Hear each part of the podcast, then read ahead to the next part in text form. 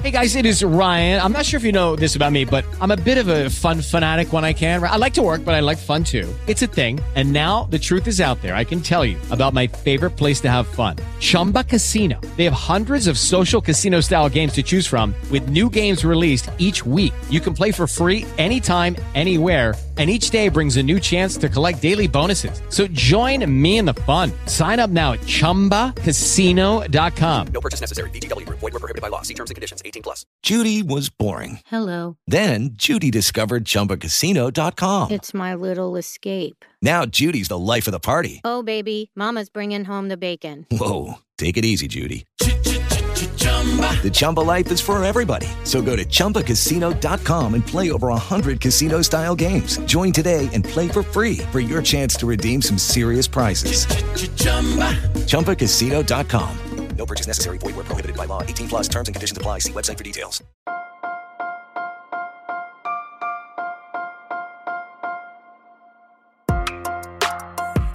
Buenos días, Madre Esfera. Buenos días, Madre Esfera, con Mónica de la Fuente. Buenas tardes, buenas tardes, bienvenidos a esta edición en directo de Buenos Días Madresfera, que tendremos que cambiarle nombre para el programa de hoy porque hemos cambiado la hora, pero no pasa nada porque luego la gente lo escuchará en diferido.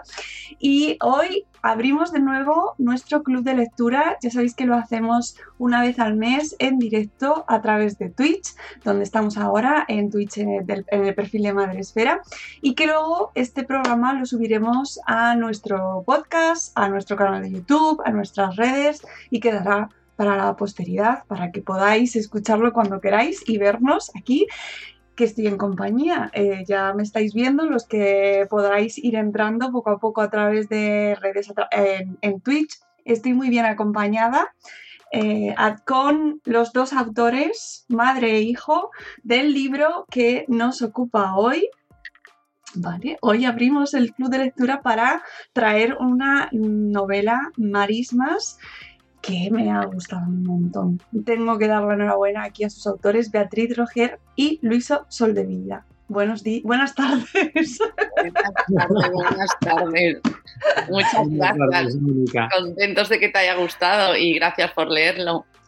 Nada, un placer. Muchas gracias por, por pasaros por aquí. Eh, gracias, Beatriz.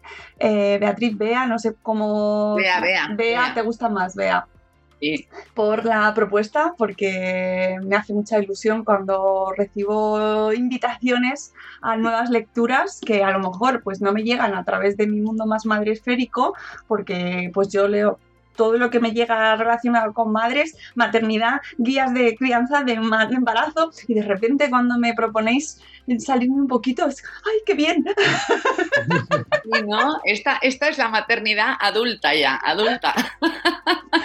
Yo lo cojo encantada, aprovecho siempre que puedo. Ay, claro que sí, si a mí lo que me gusta es leer y, y contárselo a nuestra comunidad y los padres y las madres también leemos cosas que no son solo de maternidad y de paternidad. Menos mal. Sí, sí, la verdad es que sí. Así que contadme, Luiso, vea, eh, quiénes sois un poco eh, y, y cómo eh, surge esta marismas, ¿vale? Y ahora ya nos contaréis un poco cuál es el argumento. Venga, Luisa, empieza tú, que yo siempre digo que toda la culpa es suya. De los hijos, la culpa la tienen los hijos. En este, en este caso sí.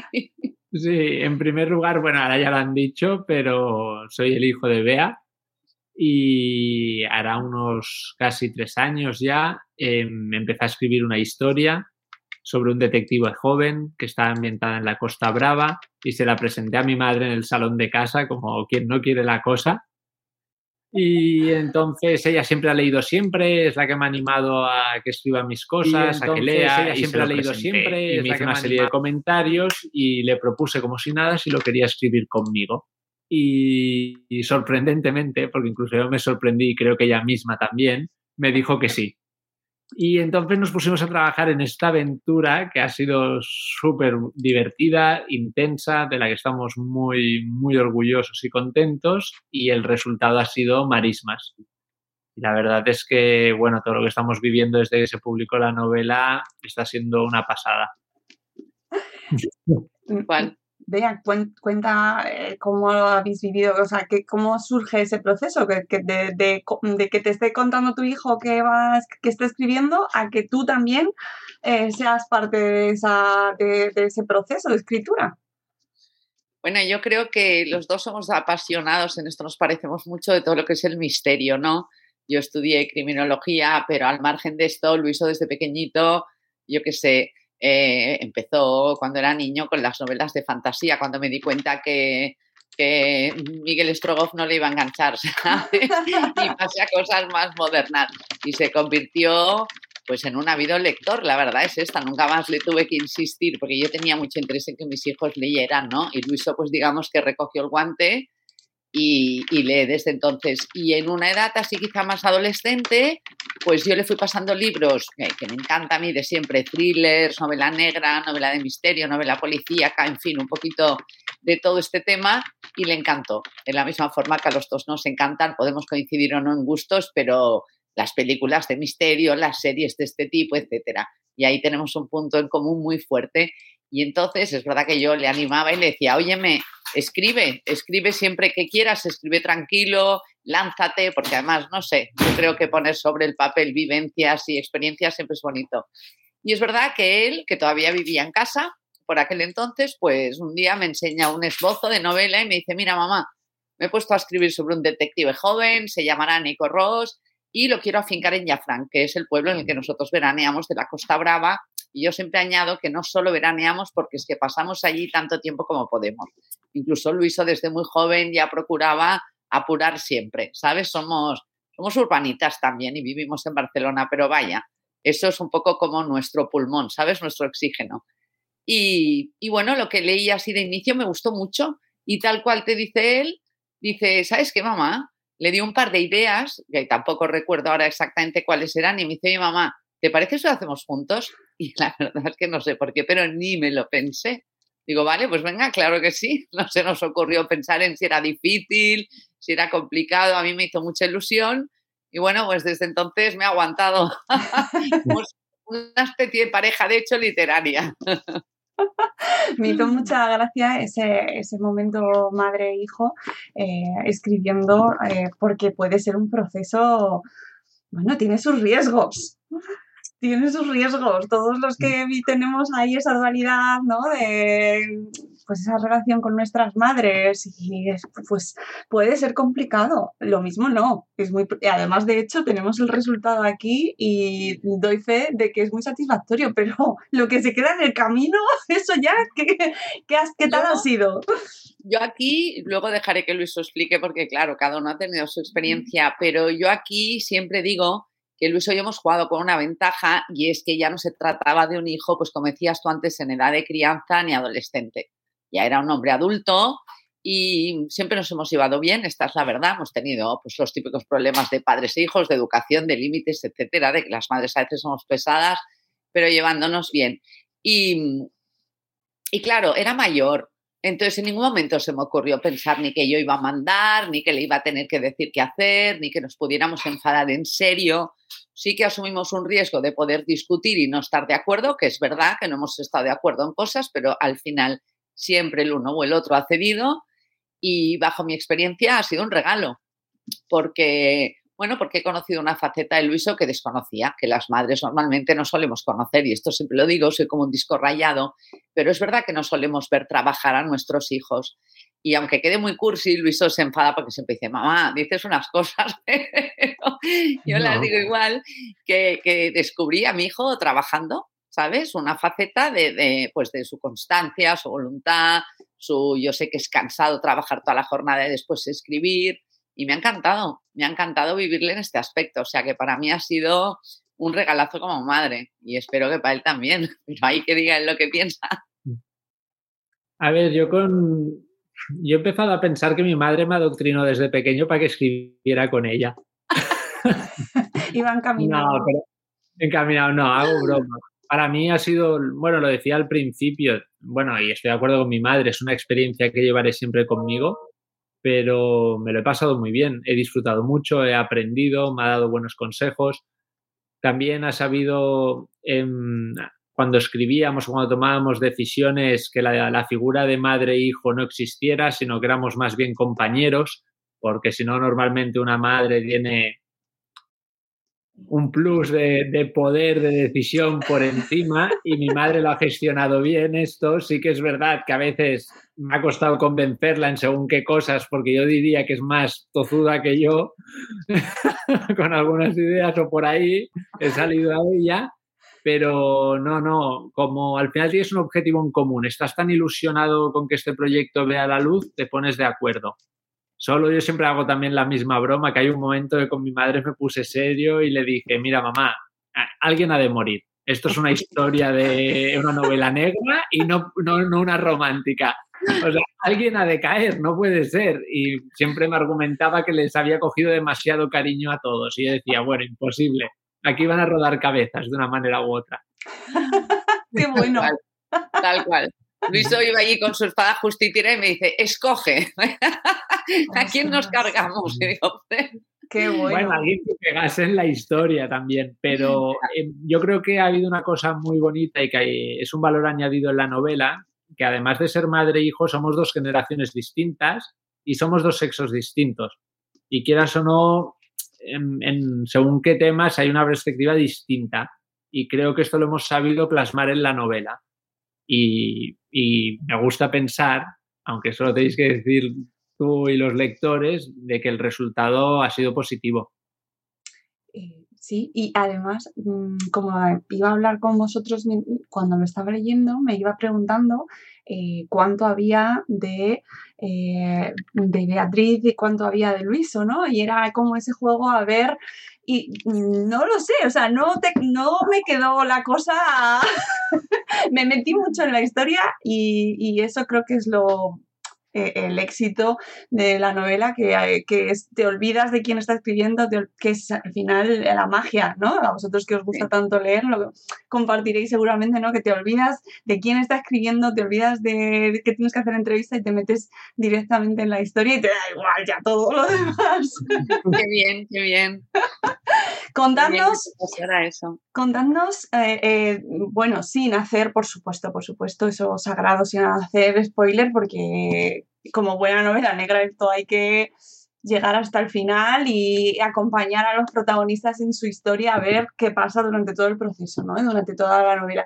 Pero contadnos un poco, para la gente que nos está viendo, para picarle, eh, de qué va y eh, cómo lo habéis construido. Y además también me interesa mucho saber cómo surge, de dónde sale la idea. Luisa, ¿tú?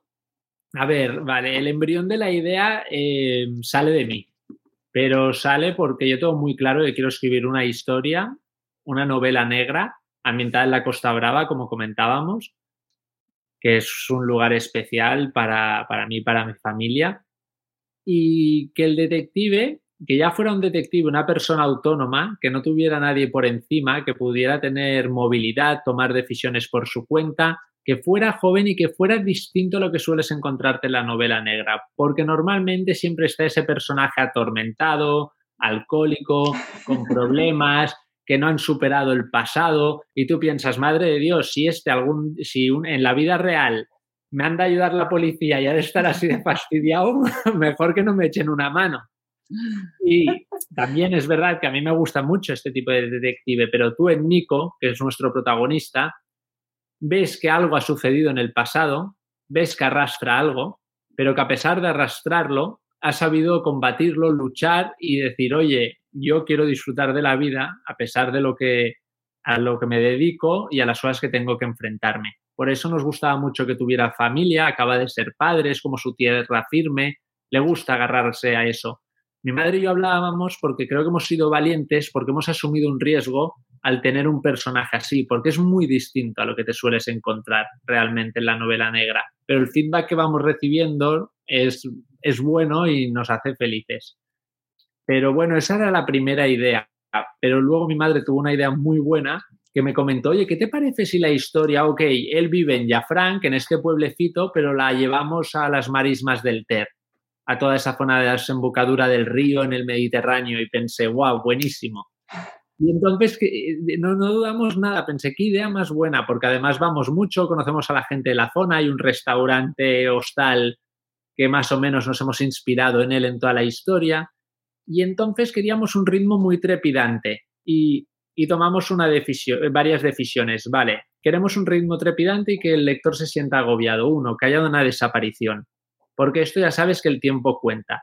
Dos, que la desaparición sea una niña pequeña, que el lector aún empatiza más y se siente más, va, que, la, que a ver si la rescatan. Tres, que fuera en Navidad, porque si es en Navidad, supuestamente es esa temporada que todos hemos de pasar tiempo con la familia, estar felices, y esto en la vida real, real no es así. Cuando alguien lo está pasando mal, el tiempo se detiene. Pero bueno, socialmente se piensa que es la oportunidad para estar todos juntos. Y después capítulos muy cortos, en plan un poco yo me dedico al cine, darle mucho ritmo y que cada final fuera un poco como cuando se acaba un, capítulo de una serie que te dejan ahí con, con la mierda en los labios. Sí. Pues así. Y, bueno, es que me enrollaría más, pero también quiero dejar que mi madre diga del proceso y de cómo nos organizamos y todo esto. Pues yo añadiría, estoy de acuerdo con todo lo que dice Luiso, y yo añadiría que haría mucho hincapié en que queríamos, por supuesto, el detective diferente, ¿vale?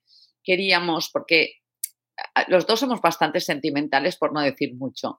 Y yo creo que ambos nos enganchan las cosas si, si nos interesan las personas a las que les pasan esas cosas. Quiero decir que yo soy voraz lectora de novela negra, etcétera, pero si por ejemplo cojo un libro y la trama está siendo estupenda, pero los personajes a mí no me llaman, me dejan fría o, o ni siquiera me gustan, ya no hablo de buenos y malos, ¿eh? porque hay muchos matices y muchos grises, pero ellos, ¿cómo son? no me motiva un poco, no me hace imaginármelo, si querer saber qué les va a pasar después, mm. pues abandono, ¿sabes? Digo, oye, me pasa lo mismo con una serie o con una película. Digo, va, esto no, no me llama. Y entonces queríamos que eso fuera un punto fuerte, queríamos que nuestro protagonista fuera, como dice Luis, una persona que ha superado algo muy bestia, no hablamos de una cosita, hablamos de una cosaza, pero que aún así, y en gran parte, y esto supongo que para gente como tú que te dedicas a lo que te dedicas es importante, este chico ha salido adelante y se ha vuelto a enganchar a la vida, sobre todo por sus cariños. O sea, ha sido un, hijo querido, es un hijo querido, se ha enamorado, eh, está rodeado de gente que le quiere. Entonces, yo creo que eso es muy importante para remontar en la vida, para sentirte acompañado y eso también moldea carácter. A veces pensamos que moldea carácter solo las cosas malas o las obligaciones, pero yo creo que los que nos acompañan en la vida y lo que tú recibes, ese amor que recibes es importantísimo, igual que esos límites, ¿no? Y queríamos un personaje así, bien acompañado, y que él se hubiera construido bien en gran parte gracias a su propio mérito, pero evidentemente en gran parte gracias a los que le rodeaban. Entonces, todos nuestros personajes de la novela, salvo los que podríamos definir como secundarios, que tienen lugar por el misterio en sí mismo, todos los que le acompañan en la investigación, su familia, etcétera, son pues eso, familiares, amigos, y tienen, y esto es muy importante de destacar, un vínculo que les une a todos ellos, que es, sin hacer spoiler, esa presencia que decimos siempre, Luis soy yo tan ausente o esa ausencia tan presente, ¿vale? Una chica, Marina, a la que le sucedió algo y que los ha vinculado absolutamente a todos ellos y que siempre está en el recuerdo. Yo voy dejando para que la gente empiece a, quedar con las ganas de saber qué, es lo que pasa. Y apuntabais ahí el inicio, ¿no? Hay una desaparición. Eh, tenemos una localización que además tiene mucha presencia y mucho peso en la historia, mucho. Eh, está muy, muy bien buscada y se nota que la conocéis porque tiene, pues es un personaje más de la novela, ¿no? el, sitio en el que sucede. Eh, y, esa desaparición es la que nos marca el comienzo del misterio, ¿no? ¿Qué ha pasado? ¿Con quién está? Aunque tenemos ahí, ya desde el principio de la novela, esa supuesta, esa presencia ahí mm, malvada y pues ya nos va acompañando desde el principio. ¿Cómo, me interesa mucho saber cómo lo habéis estructurado para, em, para ir manteniendo algo tan difícil en una novela negra como es la intriga y, tenerte con ganas de más, que yo creo que es fundamental, ¿no? Eh, todo el libro quieres seguir eh, yendo hacia adelante, pero en una novela negra es absolutamente imprescindible que nos mantengáis con, en tensión. ¿Cómo habéis estructurado esta historia eh, para mantener eh, la intriga e ir hacia arriba? Yo aquí quiero apuntar una cosa, que el mérito de la ambientación, yo le doy después una forma un poco redondeada a lo que hemos escrito antes a nivel lenguaje, pero que toda esta ambientación que envuelve la novela, que como dices es un personaje más, es mucho más mérito de Luiso por esa visión cinematográfica que yo creo que tiene él, ¿sabes? Y, lo, y ha ayudado a que resaltara muchísimo.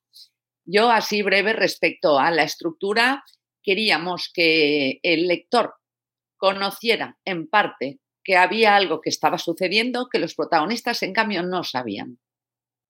Y son esos capítulos como al margen, eso siempre intentando no hacer spoiler, ¿vale? Esa cosa, esa presencia, esa, eso lo que sea, que va dando pistas de cosas que están sucediendo, pero que en cambio el detective y sus allegados desconocen por completo. Y eso nos parece como lectores interesante, ¿no? Porque yo un día leí no sé dónde, que nunca sepa más, nunca sepan más los investigadores que, que los lectores. Y pensé, es verdad, no se puede dar todo, todo, todo mascado a los investigadores. Y entonces es como aquello que yo me imagino que el lector va pensando, bueno, pero que no se enteran, que no lo ven, que no sé qué.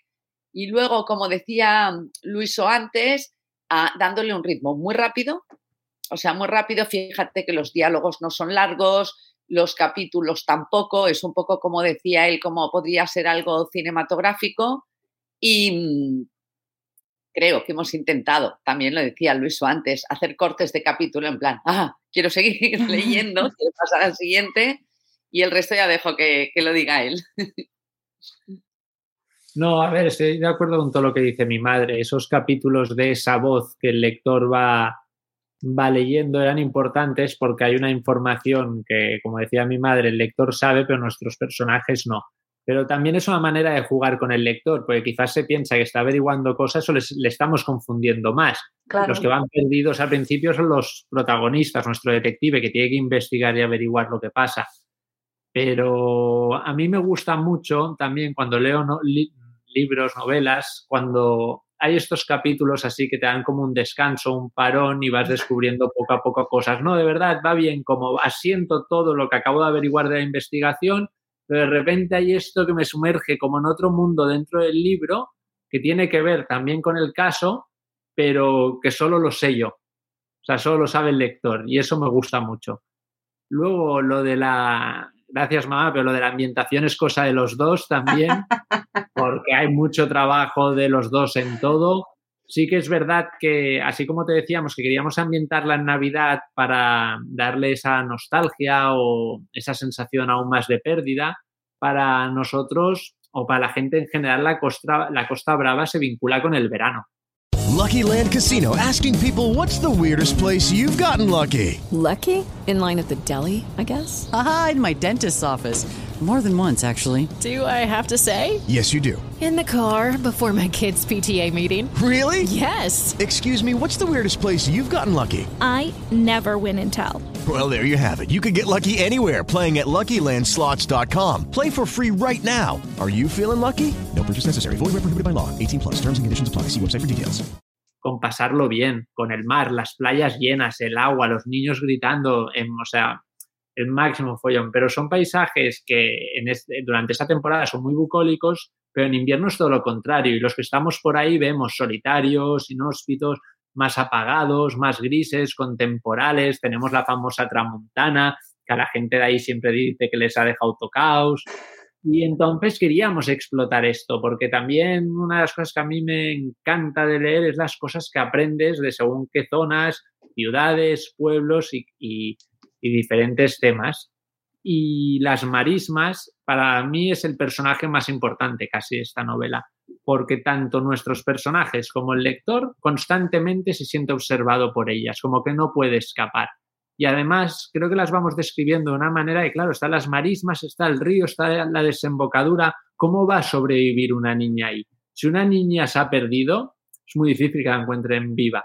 pero si alguien se la ha llevado, aún hay esperanza. Y a mí todo lo que sucede, además tenemos un personaje que me encanta, que mi madre también ha puesto mucha mano en él, que es la bruja de las marismas, la gitana que vive en la caravana, que le da ese punto así más, más mágico, que a mí me gusta mucho, y también tiene esas apariciones espontáneas que dices, ¿de dónde ha salido? Que el lector incluso leyendo se puede asustar y decir, ¿pero qué ha pasado aquí? Nuestros protagonistas, por ejemplo, que se la encuentran un par de veces, se llevan sustos, pero ella está en su hábitat y creo que a través de sus ojos también lo ves de, otra manera. Eh, ¿Qué importancia tiene para, eh, para vosotros y cómo habéis tratado el tema de la familia?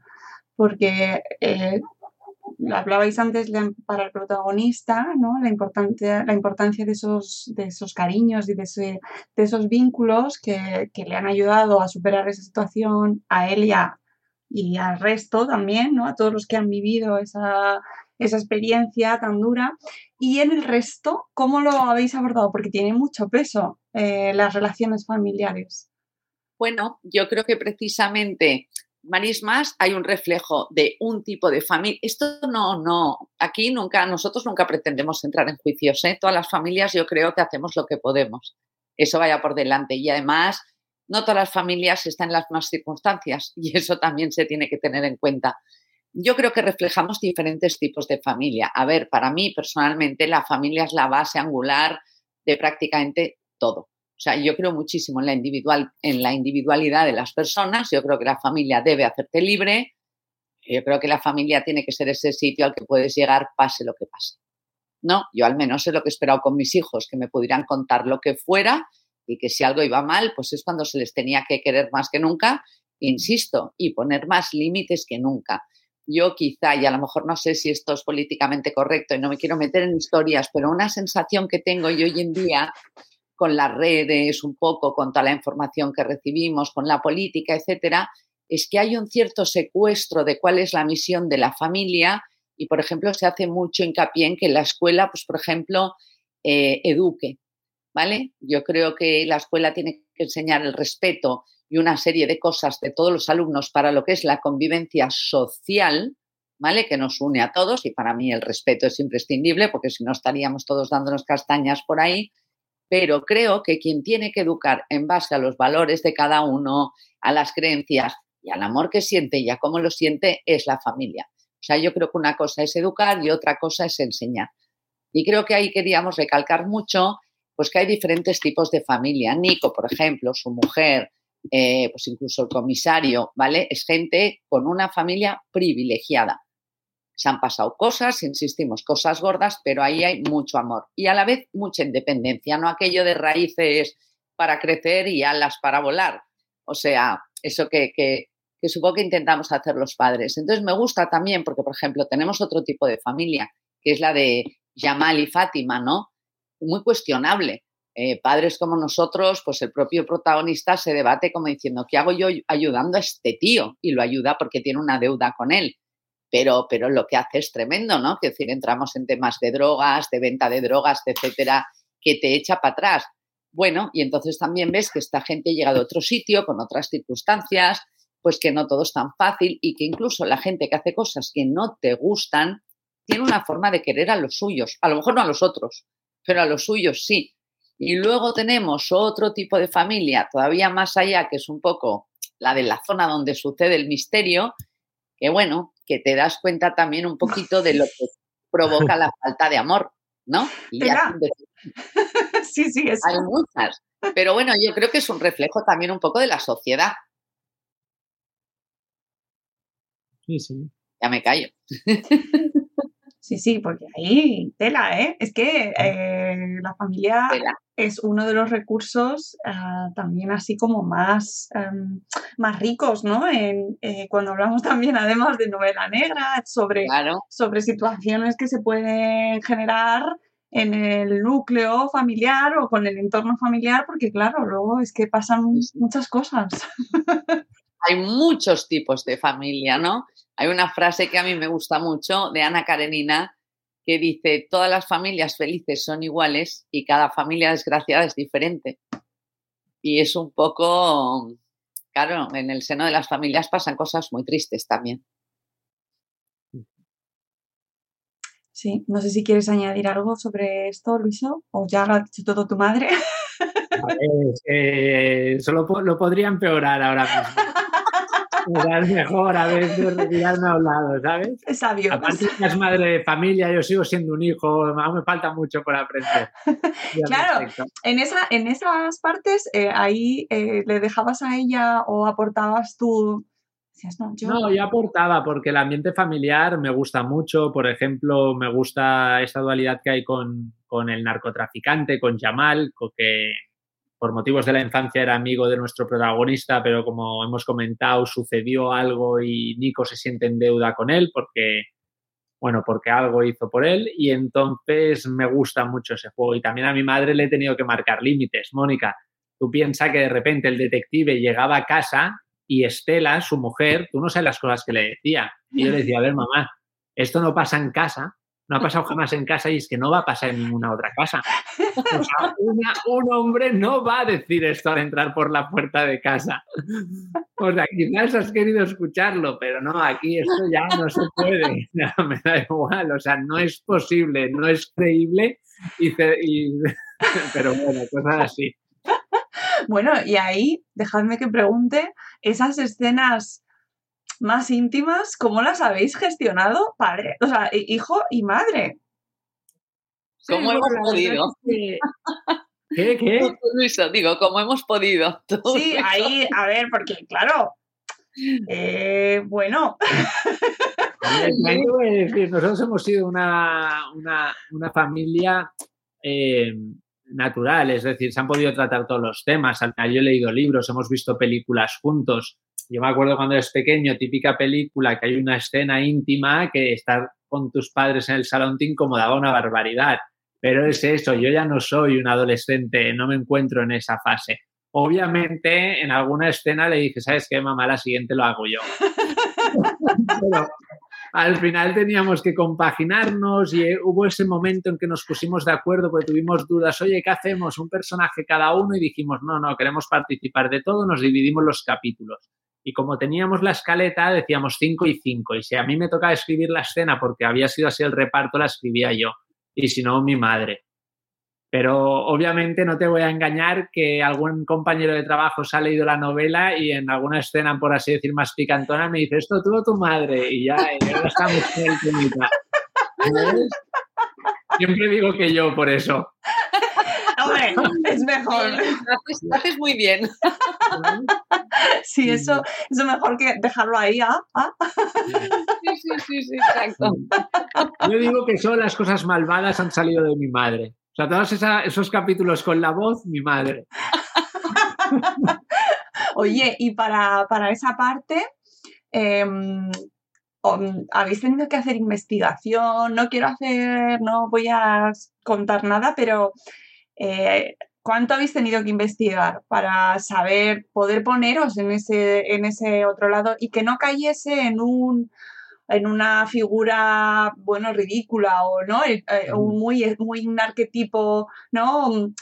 Sin, que, con el que no pudiese llegar a, al que no se pudiese llegar a entender.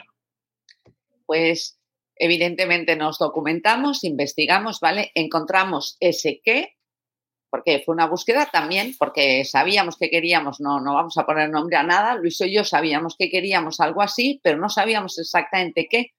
Iniciamos una búsqueda y cuando dimos con esto pensamos los dos, yo creo que ahí coincidimos, pensamos, genial, nos va perfecto, porque es algo que es involuntario, que puede suceder y bueno, que tiene pues, pues ese tipo de consecuencias.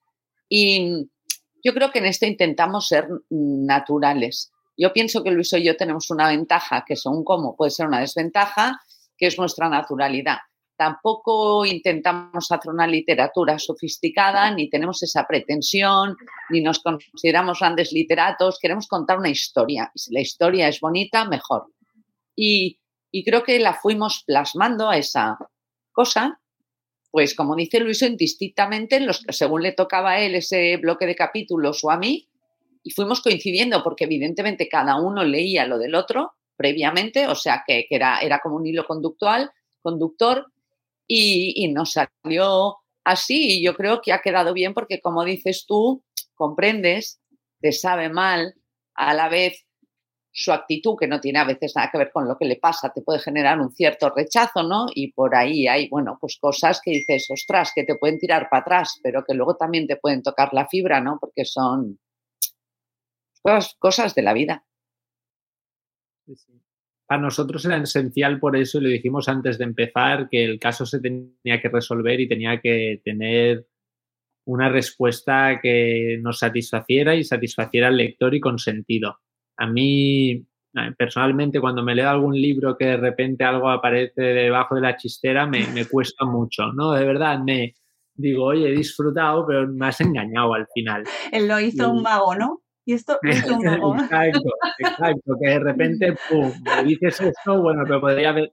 Y me cuesta, y, y lo hemos intentado, quizás gente no pensaba igual, pero nosotros cuando encontramos esta explicación, la verdad es que estuvimos contentos. Pues sí que es verdad que al principio tú escribes, tienes la escaleta preparada, pero tienes dudas. Oye, lo llevamos por aquí, esta decisión, ¿qué te parece? Y yo sí que diré que al final, probablemente en una novela negra todavía más, pues tienes que responder muchas preguntas, el final es complicado. Has de, sí, has de resolverlo y, y bueno, si lo tienes desde el principio la idea, mejor pero aún me acuerdo cuando nos, cuando nos surgió todo por leerlo, dimos saltitos de alegría. Claro. Esto sí, ¿sabes? Esto, esto encaja. Es que yo estoy con Luiso. Para mí el desenlace es de largo lo más complicado. Hombre, es que te puede arruinar eh, toda la Total. historia. Total. Eso, los desenlaces es, madre mía, qué, qué trabajo cuestan los desenlaces. Claro, es que os habéis metido además en un reto. eh, Un berenjenal. Claro, claro, porque precisamente vas- a mí me gustan mucho los puzzles, adoro hacer puzzles, entonces vas montando, os- nos vais dando todas las piezas y a los que además leemos mucho y nos gusta hacer mucho puzzles, nos tiene que encajar todo, Claro, tiene que encajar. Sí, porque sí, como no encaje, Hay un desencanto ahí importante. claro, claro, claro, y. y tiene que surgir de manera natural, que no te resulte, pues eso, que no te aparezca de, repente y se convierta en una novela de ciencia ficción sin saber cómo ha pasado, ¿no? Que todo cuadre, que vaya eh, de manera natural con los personajes, que te lo no te lo llegues a esperar, pero que no te deje como mm, muy sorprendido, sino que vaya, digas, ah, pues claro, bien, vale, lo cuadra. Sí, exacto, que no te salga alguien de repente que no ha aparecido y que dices, pero bueno, ¿de dónde sacan esto? Hombre, me han, me han enredado un poquito. Aunque, sí, como dice Luiso, que se tiene que tener mucha humildad, tú puedes pensar que has conseguido salvar ese escollo y alguien que te lea puede pensar, anda ya, esto sabes o no, claro, eso. Oye, ¿y os ha pasado eso? ¿Os ha escrito alguien y os ha dicho, es, eh, pues es que yo he vivido algo, o sea, he conocido un caso así y esto es inverosímil absolutamente? No, no nos ha pasado. No, la verdad es que el feedback que estamos recibiendo es bueno. Incluso estamos contentos porque lo que nos dice la gente, que era uno de nuestros objetivos, es que quiere conocer más sobre los personajes. Es decir, yo creo que hemos creado una gran familia, no, o sea, no todos familia, pero una serie de el protagonista, los secundarios, los que pivotan alrededor de Nico, que son muy interesantes. Pero claro, es que esta novela transcurre en una semana. Ya explicamos muchas cosas, quieras o no, en esos días, pero tenemos ganas de desarrollarlo como algunos nos lo han pedido. Nos apetece muy que esta cara. Eh, Claro, es que el final, Ah, bueno, sí, al final sí, sí, sí. hombre, Ese, ese epílogo, ese epílogo.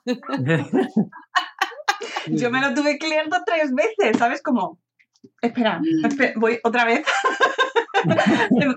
¿Qué? ¿Cómo? ¿Qué? Claro, esto quiere Sí. decir algo, ¿no? O sea, Esto, esto es Luiso. Mamá, vamos no a por un epílogo, a por un epilogazo. Claro. No, eh, yo a mi madre le dije, yo es que me gusta mucho el cine, y le dije, oye, que este libro acabe, pero vamos a poner un par de pinceladas y va a haber un epílogo que va a ser una bomba. ¿Vale? Para los lectores y se va a dejar el caso abierto a otra posible investigación. Pero totalmente nueva, ¿eh? Una nueva que no tiene nada que ver con la anterior. Además se menciona un nombre de una cosa que tú, si has estado atento leyendo, y dices, hostia, ahora lo entiendo esto. Claro, y que además era un cabo suelto que a mí se me había quedado que yo lo tenía ahí como. ¿sabes? De, esto no... ¿Qué ha pasado? ¿Dónde está, no? Claro, esto, ¿qué ha pasado aquí? Porque esto no me cuadra. Y entonces ya, claro, ahí, ay, eso me hizo muy, muy feliz. Me alegro. que es una novela, también te das cuenta que es un trabajazo, porque tienes que ir hacia adelante, hacia atrás, hacia adelante, hacia atrás y todo el rato, sobre todo en el hacia detrás, tienes que ver que todo va cuadrando y a veces incluso añadir cosas porque por lo que acabas de poner tienes que remontarte al capítulo no sé qué y añadir tal para que todo eso tenga sentido. Claro, y ahí, claro. pues esos flecos, ¿no? Que dices tú que pululan, en algún momento tienen que, el lector tiene que tener una explicación. Hmm, O sea, que ahí queda eso, ¿no? O sea, entiendo yo que habrá más. Hombre, Mi mira, yo, en esto engañamos poco. Si todo va bien, si todo va bien, porque hay toda una parte que no depende, obviamente, de nosotros. Nosotros nos encanta esta aventura, nosotros seguimos escribiendo y nosotros no vamos a parar, ¿no, Luiso? O sea, eh, nosotros estamos súper ilusionados con este proyecto. Eh, nosotros concebimos eh, a Nico Ross como una serie de libros, no digo trilogía, no digo, no, no, una serie porque hay muchos personajes, queremos que tengan su evolución como comentábamos, que haya muchos casos por investigar y la verdad es que estamos muy ilusionados. Yo cuando tuve esta idea del epílogo que se la presenté a mi madre, pensé, bueno, ahora que nos la pruebe la editora. Porque claro, luego estás ahí, que quizás nos dice, ¿dónde vais? Flipaos. Con vuestra primera novela ya dejar esta puerta abierta para un segundo caso y nos dijo, oye, me encanta, esto se deja y- y me ha gustado. Y entonces fue como una satisfacción máxima de pensar, bueno, aún no ha visto la luz marismas, pero les parece bien dejar una puerta abierta a otro. ¡Qué osados! Exacto, pero ahora con humildad y, y de verdad lo pienso así, dependerá de, bueno, como al final los libros también son un negocio, de que funcione, de que tenga buena acogida de crítica y público y, y que guste. Nosotros, sinceramente, ahora ya la- la el caso del epílogo ya lo tenemos terminado y nosotros Sí. ya incluso estamos pensando como lo que sería la otra. Jo, yo lo quiero. Pero claro, a ver si algún día ven la luz, que esperamos que sí. Ojalá. Es que además ese epílogo a mí me llevó directamente a una peli de, de Fincher, ¿sabes? A, a Seven, ¿sabes? Ahí la, el... No voy a contar nada, pero me llevó. Sí, es la, es la peli, ¿eh? Es la peli. Claro, quiero más, claro. Sí, sí, sí, no lo había pensado, pero me gusta mucho la referencia, porque Luis y yo somos dos enamorados de esta peli que yo Uh. creo que marcó un hito, ¿eh? Fue un antes y un después. A mí me dejó, vamos, además me acuerdo que la vi en el cine y es que no olvidaré jamás, nunca en toda mi vida esa experiencia. no sé si para bien o para mal, pero no la olvidaré. Sí, sí, sí, es verdad. Y ese, ese, ese ratito final, ¿eh? Ese, sí, es, una, es una peli muy buena, gran director y grandes actores. Es, pues eso, yo creo que marcó un antes y un después en lo que es la peli de misterio, ¿no? El thriller. Sí, sí, sí, esas Totalmente. escenas... Y además, si la ves ahora, no ha pasado de moda. Mm, No, no, es verdad, es verdad. Y a mí os tengo que decir que, me, que el epílogo me, me llevó directamente. Así que aquí queremos más ya. O sea, Es una gran referencia, me alegro que te haya llevado hasta ahí, la A verdad. mí también, a mí Sí. también. pues amigos, eh, ha sido un placer y encima además me quedo con buen sabor de boca porque ya me quedo ahí esperando esa segunda parte.